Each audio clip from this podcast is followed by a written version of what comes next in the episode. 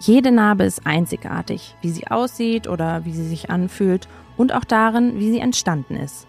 Und auch wenn Menschen die Narbe an der gleichen Stelle haben oder sie aufgrund der gleichen OP bekommen haben, so ist die Bedeutung dahinter und auch die Geschichte immer eine andere.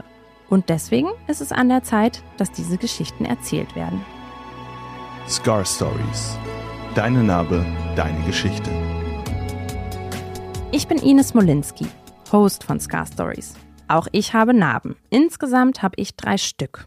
Die eine ist eher klein und unauffällig an meinem Finger, die andere ist an der Stelle, die kriegt nicht jeder zu sehen. Und die dritte war der Auslöser für diesen Podcast.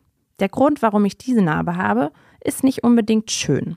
Ich hatte einen Reitunfall, bei dem ich mich verletzt habe am Unterarm. Und naja, auch die Narbe würden manche vielleicht nicht unbedingt als schön bezeichnen. Das ist eher so ein wulstiges Ding. Und vielleicht sagen manche sogar, ey, voll der optische Makel an Ines. Aber für mich ist meine Narbe viel mehr als das. Für mich ist sie die Tür zu einer wichtigen Erinnerung. Quasi sowas wie mein persönlicher Reminder daran, dass ich eben diesen Unfall hatte und mich dabei verletzt habe.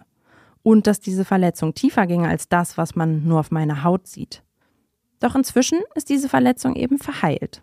Geblieben ist meine Narbe und das Wissen, dass ich stark bin und auch stärker sein kann als meine Ängste.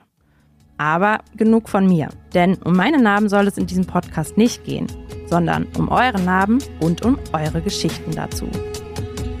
Scar Stories ist eine Produktion der VRM von Allgemeiner Zeitung, Wiesbadener Kurier, Echo Online und Mittelhessen.de. Redaktion und Produktion Ines Smolinski. Ihr erreicht uns per Mail an audio.vrm.de.